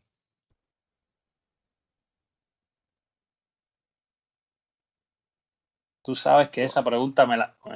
No, no, dale, dale, Rodrigo. Perdón, pero... No, que es una muy buena pregunta y creo que yo siempre he visto ese lado como, pues sí es, sí tiene sus ventajas el hecho de tener un propio sistema operativo, el tener un sistema exclusivamente para algo y, y tiene sus ventajas. Pero creo que, y lo tocamos en algún punto, no me acuerdo si en nuestros episodios o contigo, Gabo, pues sí, a veces se extraña esa, eh, que, sea un poquito más abierto a otras cosas, a otras ideas. Que cuántas veces hemos dicho cuántas cosas de Android que queremos ver en iOS, ¿no? Y, yo estoy muy de acuerdo en eso. Yo creo que Apple en el, iPhone debería de, innovar en vez de, de, de, como tú dices, traer lo, lo ya hecho, lo ya construido y sí pienso que debería haber un, un poquito más de libertad, ¿no? O sea, está, está, está muy padre, mí me gusta el sistema, pero algo más abierto, algo que digas, wow, ahora puedo hacer esto y, y sí vale la pena, ¿no? Mira, Rodri, tengo una pregunta. Vos fíjate, imagínate que salga, lo que lo veo muy dudoso, ¿no? Pero imagínate que salga Tim Cook y diga, bueno, muchachos, ¿vieron eh, todo el, tipo de, trabajo que tuvimos que realizar para eh, voltear el jailbreak de tal versión, de tal otra, de tal otra, todos, ¿viste? Todas las versiones de jailbreak que van saliendo y se van tumbando, van saliendo y se van tumbando. Y que venga y que diga, miren, ¿saben qué? Antes que ustedes estén vendiendo sus datos, eh, exponiéndose a múltiples agujeros de seguridad, para tener todo esto, ¿saben qué? Apple lo pensó. Acá lo tienen. No vendan más los datos a los chinos. ¿Sabes lo que sería eso? ¿Sabes lo que sería eso, Rodrigo? Sería, pero... Sí, claro. No, totalmente de acuerdo. Totalmente de acuerdo. Sí, no, la verdad que en ese aspecto sí tocas un punto muy, muy válido. Pero pues bueno, al final habrá que ver. Yo estoy confiado, yo ya, ya estoy en esa fase de me quiero dejar sorprender. Ya, ahorita ya de por sí tenemos la emoción. Dije, ya veremos el lunes qué pasa, ya lo probaremos ese mismo día y todo, pero pues sí es un buen punto ese que dices, la verdad, Gabo. Pero eso Tinku no lo va a hacer. Él no se va a parar a decirte eso. No, para nada. Eso él no lo va a hacer. Mira, tú decías algo ahorita, Gabo, y yo, bueno, tú has ido hablando y yo, por supuesto, voy aquí haciendo mis pequeñas anotaciones para, para poder, como aquel que dice, después seguirle el hilo del debate. Y tú decías algo muy, muy radical y muy, como digo yo, con, con mucha valoración. Muchos usuarios realmente se paran a pedirle a Apple cosas que son eh, realmente, eso que tú decías de los widgets. Los widgets, eso es estética eso es algo estético, eso es, es que mira, si tú teniendo en iOS, teniendo el apartado específico para los widgets, cabo, yo ahí no entro a nada. Imagínate tú yo tener los widgets en una pantalla de inicio. Para mí eso, yo creo que el trabajo tiene que ir más centrado a lo que verdaderamente el usuario le puede sacar al dispositivo. Por ejemplo, una aplicación de archivo con todas las, las de la ley, como debe ser realmente decir, tengo un gestor de archivo por ahí correspondiente, correspondiente y real, así mismo. te digo más, Albert, porque hay muchas personas que no lo están diciendo. Y yo te lo, voy a decir acá en el espacio de Tech Los widgets son una máquina de drenar batería. Que no lo están diciendo. Yo te lo digo ahora.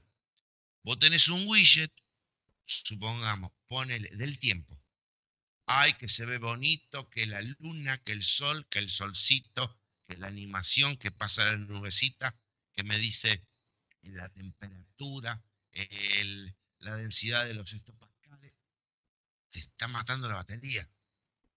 O sea, te está sacando recursos del día a día al pedo cuando vos la necesitas esa batería para algo más importante.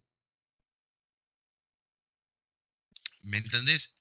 A ver, ¿de qué carajo me sirve un widget que, esté constantemente en animación, que diga movimiento geek, ponele, y que, que, esté, viste, el play pasando para un lado, para el otro, y que cuando yo a mí se me cante, apriete y siga escuchando. No, flaco, cuando quiera escucharlo, lo escucho, voy a la aplicación de mi preferencia, aprieto el botón, escucho y listo. Los widgets no sirven para nada. Los widgets, fueron muy hermosos cuando salieron. Hoy no sirven. Hoy te doy certificación pura, Albert, que ningún usuario de Android tiene un widget en su smartphone. Entonces, que venga la manzana y me diga, vamos a tirar widget y todo. No, chico, no. Otra cosa. Tú sabes, Gabo. Así mismo, tú sabes, Gabo, cuál es la palabra que yo le pido a Apple siempre. Es una sola. Se llama integración. Integración es lo que necesitamos los usuarios.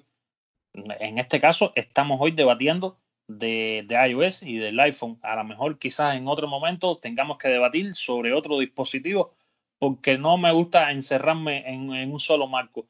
Pero Gabo, integración, mira, ¿qué más, qué más bueno que tú, por ejemplo, vamos a decir que tengas un Pixel, el Pixel eh, en 4, y que sin embargo yo sienta tu teléfono que esté sonando y que ese tono que tú tienes yo no lo pueda tener, porque no puedo, no puedo vincularme a ti.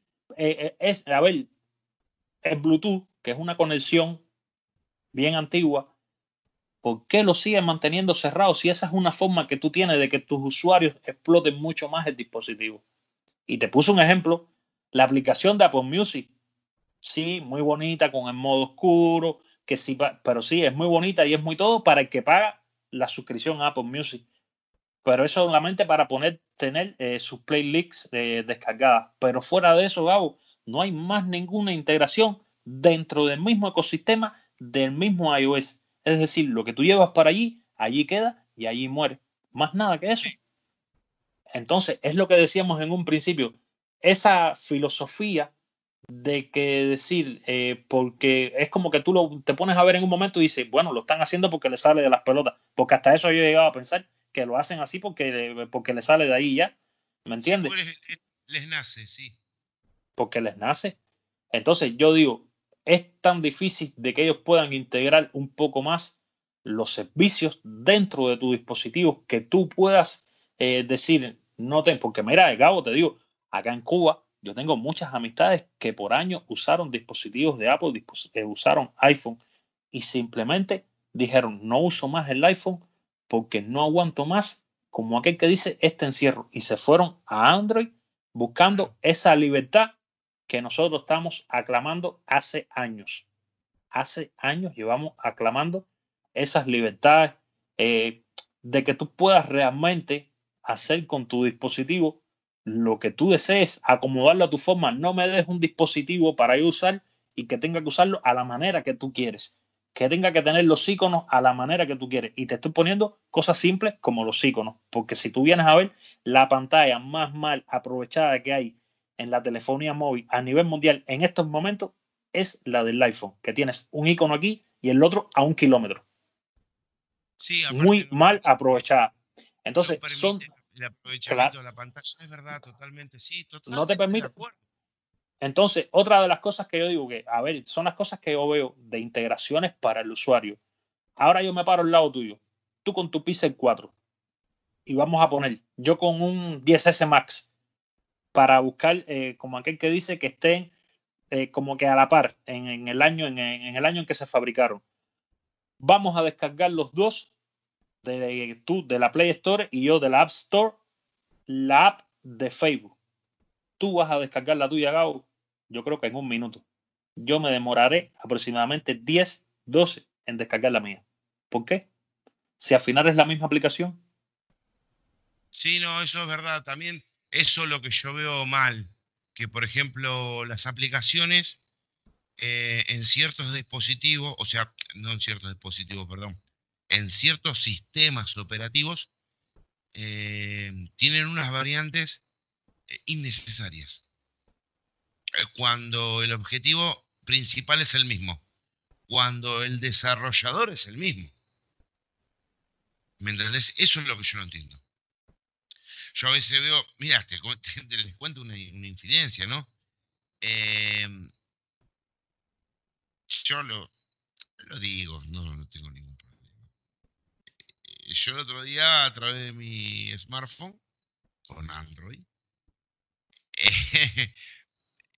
me metí en la tienda de la App Store, o sea, la tienda de iPhone, desde mi teléfono Android, porque hay forma de hacerlo, eh, con la para lo que era em, una publicación de un podcast. No viene al caso el podcast, no importa. Pero yo lo podía hacer. Entonces yo decía, loco, si a mí en mi pantalla me aparece la tienda de la manzana, tanto problema hay que la manzana se pueda expandir. Imagínate una cosa, yo mi smartphone puedo llegar a tener hasta cuatro tiendas alternativas. Y algunos me dirán, eh, vos te estás te estás rejugando lo que no tenés para contagiarte de un montón de cosas que te van a tener un problema. No, no me van a tener ningún problema.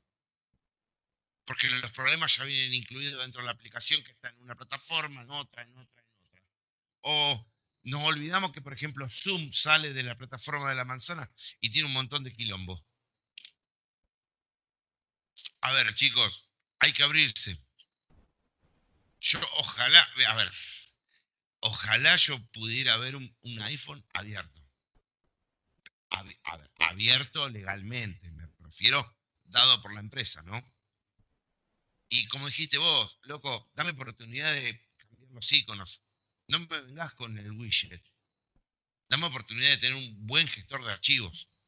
Dame la oportunidad de, por ejemplo, crear carpetas, anotador, un montón de cosas.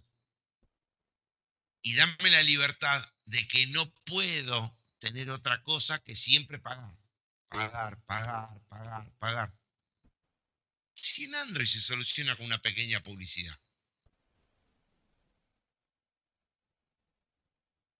No sé ustedes, es mi pensamiento. No, no, es el pensamiento de todos, Gabo. Realmente, ¿qué te digo? Estaríamos aquí, no sé, 10 días eh, debatiendo al respecto. Pero bueno, esto es lo que teníamos para quizás compartir un poco nuestros puntos de vista con nuestros oyentes, porque ahora vamos a dejar cabo un poco la tecnología y vamos a pasar a un momento que por lo menos a nosotros acá en Techonky nos gusta mucho y es el off topic. Así que vamos allá con ello. Dale. Vamos a conocer un poquito ahora bien. Vamos a, conocerte. Y realmente yo he conversado mucho contigo. Hemos hablado quizás de temas que no vienen a, lugar acá, a los podcasts. Como aquel que dice, nos hemos quitado la máscara y nos hablamos y nos tuteamos como hermanos. Pero, ¿quién es Graviel? Bueno, Gabriel es una persona que nació en el año 1979, un 23 de mayo. Gabriel es una persona que cuando estaba a punto de nacer, mi madre se contagió de una enfermedad de que hacía que mi nacimiento sea desde incapacidades hasta problemas motrices y en, mucha suerte, como mucha suerte, quedar ciego. Mi madre se había contagiado rubiola cuando yo estaba en su vientre con cuatro meses de gestación. O sea que Gabriel nació con un con una gestación de embarazo bastante tumultuoso. Nació Gabriel sano. Loco, como soy, porque soy un loco. Pero sano. Gabriel creció en un, en un barrio, en un barrio en donde se jugaba la pelota, en donde los chicos eh, jugaban en la calle, en donde las chicas saltaban con una soga en la vereda, en donde los chicos agarraban la pelota y jugaban en una calle de tierra. Gabriel nació en un barrio que mucho tiempo eh, era natural que los padres se sentaran en la vereda y los chicos jugaran y andaran en bicicleta. Bueno, Gabriel creció. Gabriel creció, fue una escuela pública, indistintamente por, por cuestiones de la vida, Gabriel compartió la misma escuela que Lionel Messi porque somos del mismo barrio. Eh, Gabriel siguió creciendo, Gabriel se metió en una escuela secundaria, Gabriel estudió para eh, bachiller, o sea, nada que ver con lo que me gusta. Gabriel se metió a hacer toda su etapa secundaria con lo que era números, eh, arqueos de caja, todo lo que es contable. Terminó de, terminó la secundaria y Gabriel se dio cuenta que no era su mundo. Entonces Gabriel se metió en la universidad a estudiar ingeniería, ingeniería eléctrica. Cuando Gabriel estaba llegando a su plenitud, se enteró de una gran mala noticia. Gabriel se enteró que su padre tenía cáncer. En ese momento, Gabriel tuvo que elegir entre mantener a la familia o seguir estudiando. Y eligió mantener a la familia. Entonces Gabriel no pudo seguir sus estudios. Gabriel, ¿qué hizo? Gabriel siguió estudiando de forma eh, autodidacta, metiéndose en libros, leyendo.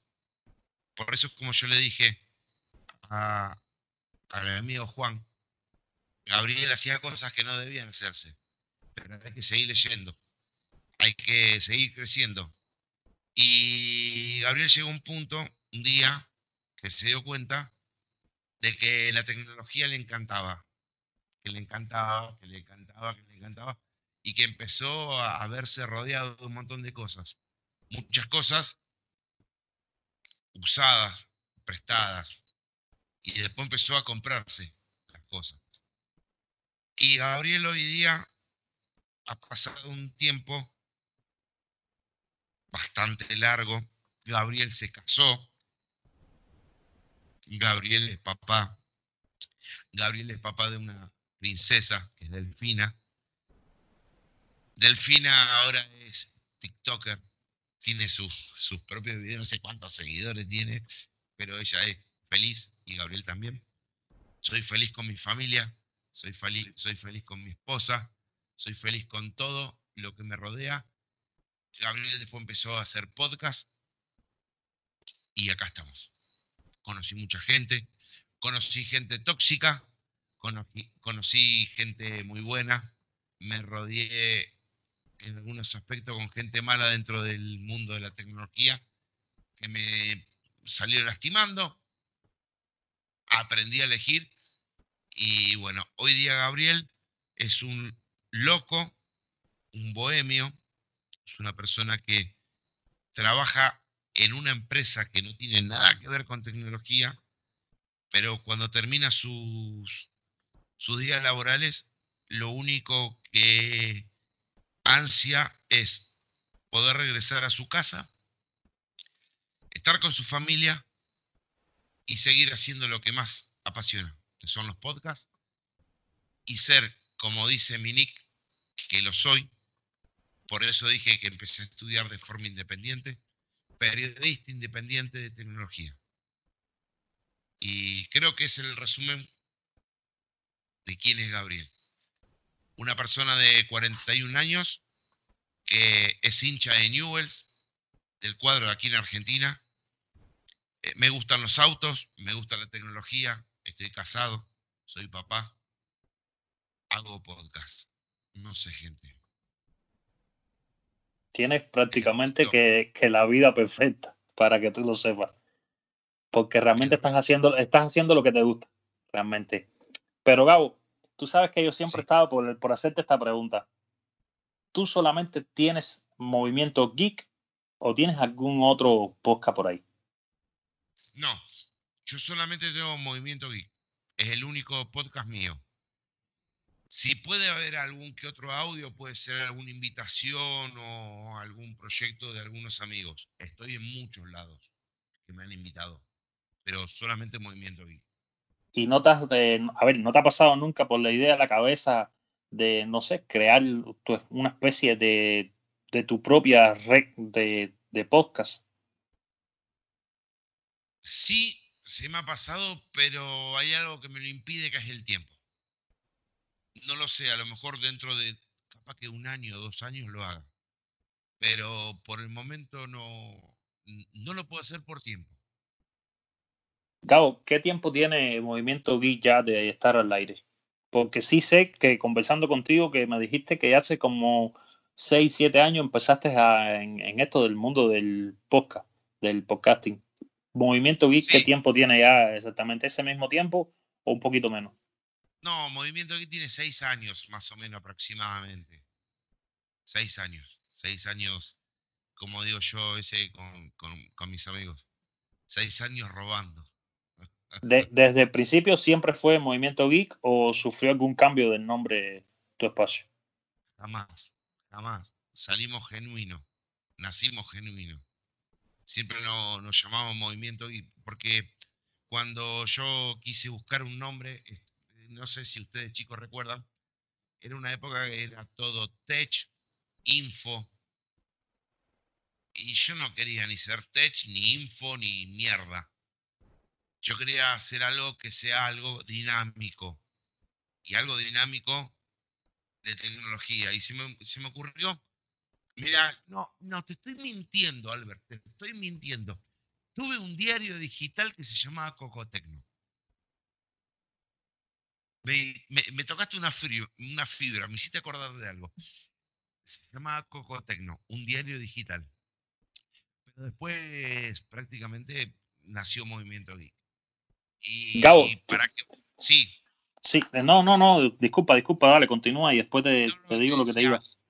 Y, y Cocotecno nació porque quería crear un espacio digital como si fuera una especie de blog y, no sabía qué poner el nombre. Y yo con mi hija, de chiquita, de cariño, le decía Coco antes que nazca, antes que naciera la, película Coco, ¿no? E, ella es mi Coco, yo sí le digo eh, Coco a mi hija.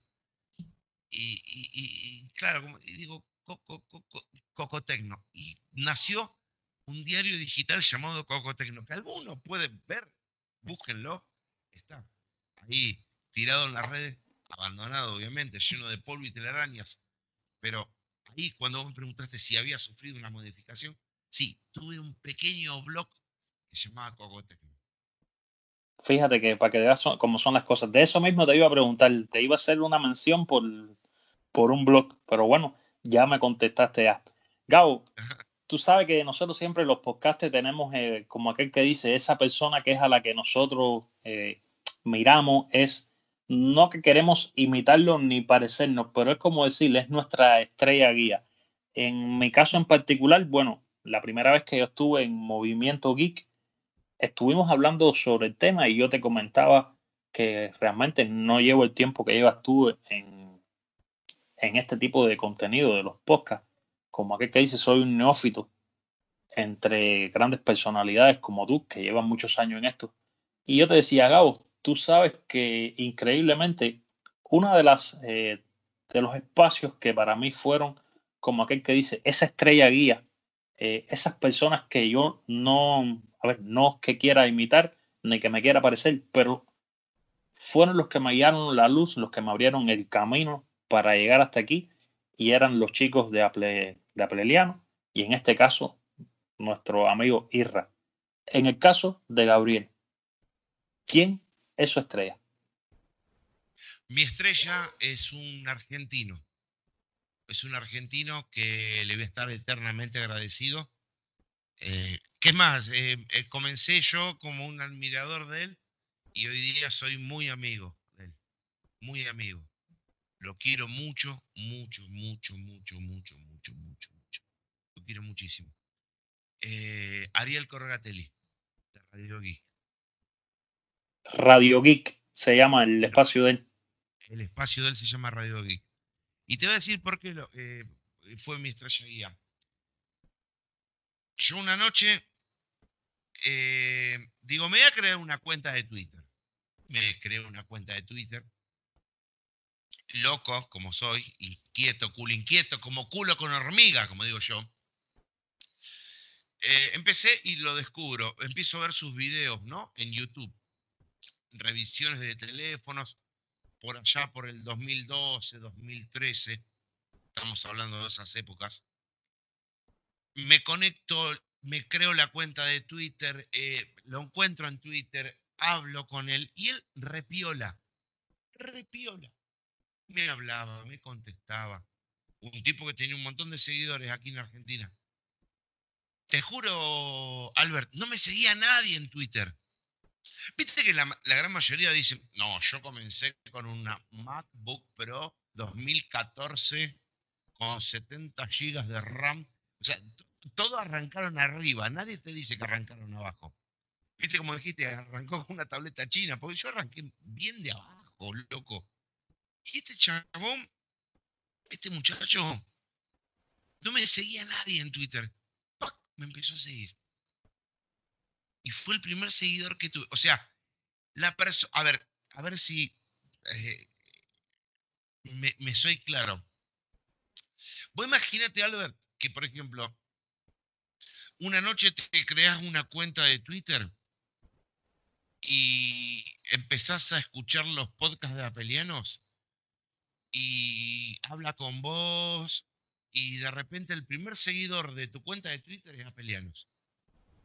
Bueno, de esa forma fue Ariel. ¿Y qué hizo Ariel? Nunca me dejó de contestar, siempre habló conmigo. Me acuerdo yo, me saludaba para mi cumpleaños, me mandaba mensajes de, de ¿cómo se llama? Eh, de feliz Navidad, feliz Año Nuevo. Y él ya era un podcaster muy conocido acá en Argentina. Y un día yo tengo la oportunidad de tener información sobre un evento de tecnología en Chile. Y le comento, y él me dice, Gaby, tenés todo el podcast para hablar. Yo no tenía ni idea lo que era un podcast, no, para loco. ¿Cómo voy a hablar? Le digo, a lo sumo te puedo hablar algo. Hablo. Pequeñas palabras, digo. Dos minutos habré hecho. Y personas que me escucharon me empezaron a seguir. Y personas me empezaron a decir, loco, tenés que tener tu podcast. Y empezaron ahí a picarme, tenés que tener tu podcast. Y ahí arranqué. Así que mi estrella, mi estrella guía es Ariel Corgatelli, de aquí de Argentina. Lo quiero un montón a Ariel, Arielito. Es un pibe excepcional. Buenísimo, luchador. Interesante la historia, interesante luchador de abajo, es increíble. Tiene su propio canal de YouTube, lo recomiendo, loco, Infocertec. Infosec, Infocertec. Véanlo, tiene una banda, tiene, a ver, tiene relaciones con empresas, les prestan tecnología, eh, va a eventos. Es genial, loco. Él siguió, obviamente, creciendo, creciendo, creciendo. Pero él fue mi primera estrella, él fue mi primer seguidor. Y, ¿sabe? Tuve la oportunidad de estar con él, eh, cara a cara, porque vino a la ciudad de, Rosario, donde yo soy, y nos encontramos. Y después, bueno, hemos hecho eh, podcast y ya somos muy amigos. Pero eh, él fue mi inventor. O sea que el que me odia que le pase la factura a Ariel Corregatelli. Gabo, tú sabes que yo te voy a decir algo que, a ver, es una especie de un sueño que he tenido hace ya algunos días acá. Y tú sabes que me he visto haciendo un podcast contigo, pero no hablando de tecnología, haciendo un episodio hablando de podcasting. Te lo estoy comentando aquí ahora que no te lo he dicho, ni se lo he dicho a nadie. Estoy dando la primicia aquí ahora. En Bueno, como que no. Pero por favor. Pero por favor, agradecido de ese proyecto y lo vamos a hacer. Y lo vamos a hacer. Y lo vamos a hacer. Y es más, mira, te comento algo yo últimamente me he dado cuenta que hay mucha gente muy buena en el podcasting. Como en un momento me tuve que eh, eh, cruzar con un montón de gente mala. Pero cuando digo mala, mala. Eh, mala en el sentido de hacer maldad. Pero ¿saben qué? No existen más. Eso es lo bueno, que no existen más. Pero sí, Albert, totalmente ultra entusiasmado para eso. Tú sabes que me he fijado en algo, Gabo. Rodrigo y Juan están ahí con los ojitos y mirando, sí, tú sabes, como dos niños cuando están viendo emocionados en una película. no, yo, yo, yo, desde, desde, que estuvimos con Gabo en, su programa dije, no, yo a Gabo lo escucho y es, eso es como música para mis oídos, sus anécdotas y sus, y sus palabras son, son muy buenas. bueno, muchachos, ¿y usted nadie quiere preguntarle algo en específico a Gabo? Nada, o, yo ya Bueno, yo realmente, yo realmente, claro, ya con lo que dijiste, más que claro, pero realmente ese día que grabamos con Gabo, eh, eh, digo, al menos Pepe y yo nos quedamos platicando un buen, un buen rato con él. Y, y, nos, nos contó ahora sí que todo, ¿no? Y su opinión y su crítica constructiva. Y, y yo lo dije igual en ese momento.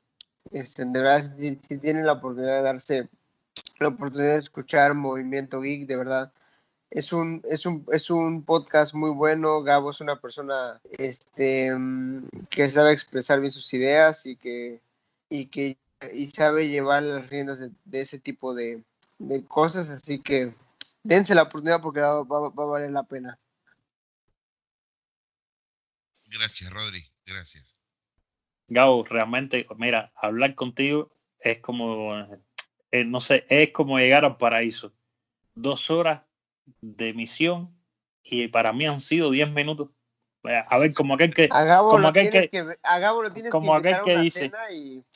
Como aquel que dice, me, quedo mm, deseoso por seguir. Pero no sé, es que el tiempo se me fue volando. Volando, volando. Eh, eh, contigo las emisiones todas son igual. Cuando yo tú dices, no, ya me estoy emocionando más. Tú dices, caballero, llevo tres horas ya aquí hablando con Gabo. ¿Qué es esto? No, es fácil. Yo no tengo ningún problema, chicos. Yo eh, siempre, siempre con ustedes y con el resto de los chicos. Por ejemplo, el otro día tuvimos una charla con, los chicos de Apelianos. Eh, mirá, para que vos tengas una idea, terminamos el, podcast con los chicos. En ese momento estábamos, para que ustedes se den una idea, que si no mal no recuerdo, estaba yo. Em, bueno, estaba la gente de Apelianos, estaban los eh, Camioneros Geek, de, que es un youtuber bastante importante de, España. Terminamos la charla y ¿saben cómo terminó la charla?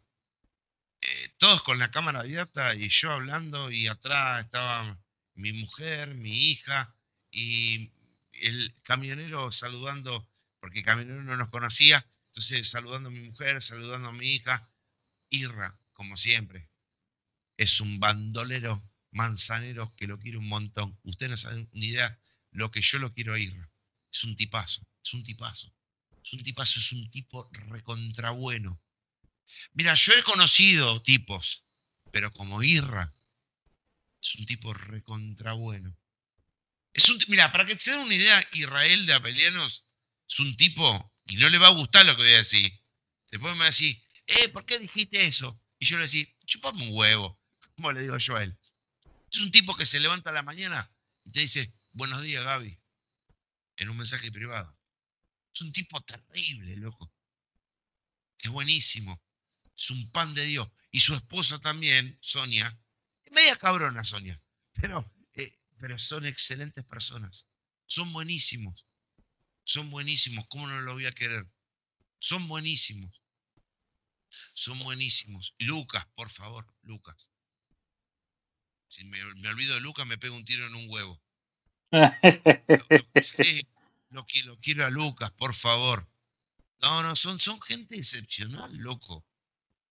Y lo que saben, y los contactos que tienen, ¿me entendés? Son excelentes tipos. Son tipos que, que cuando vos le pedís una mano, pero ni lo dudan, te la dan son excelentes. Son excelentes como Caminero aquí, que excelente también. Mucha gente ahí muy buena dentro de los medios, muy buena. Gabo, mano mío, creo que se cae de la mata la, se cae de la mata la pregunta. ¿Cómo te has pasado la noche de hoy acá entonces? Oh, terrible. Mira, me tomé dos cervezas en latas, tranquilo eh, y perfecto. Excelente. Eh, me gustó compartir el, podcast con ustedes. La invitación se las agradezco de corazón. Y me gusta que me hayan dado la oportunidad de contar lo que un usuario de Android quiere que le pase al usuario de Apple. Ojalá que seamos los precursores de este tipo de dinámicas de podcast. Que se termine la división, señores. Que se termine. Quizás seamos esa punta de lanza de, de un nuevo movimiento. Ojalá. Ojalá, Albert. Porque te vuelvo a repetir, uno cuando tiene buenas intenciones empieza a ver que de un lado o del otro le puede dar una mano al que tiene al costado. Yo veo a veces ciertos episodios de otras cosas, no voy a decir nombre, podcast, ni canal, ni nada. Y los veo que se pisan, che. Se pisan las cabezas. para un poco, loco. Para un poco. Estamos todos dentro del mismo ecosistema. No podemos ser tan malos. Estudiemos. Seamos buenos. Si el beneficio va a ser para todos. Así mismo. Parece que a lo mejor la exclusividad tiene que ser, viste, ah, viste, yo lo dije. Y vos sos una mierda. No, loco, para. No, no, no. Mira que yo he tenido primicias de muchas cosas. Y sin embargo digo, loco, ¿saben qué? Lo dijimos nosotros acá. Listo, todo bien. Atentos, gente. Estén atentos que no les pase tal cosa. Nada más. Nada más. Pero tenemos que empezar a... ¿Sabes lo que nos pasa, Alberto? tenemos que empezar a crecer. A ser inteligentes y no egoístas. Creo que esa es la base esa es la base de todo. De todo.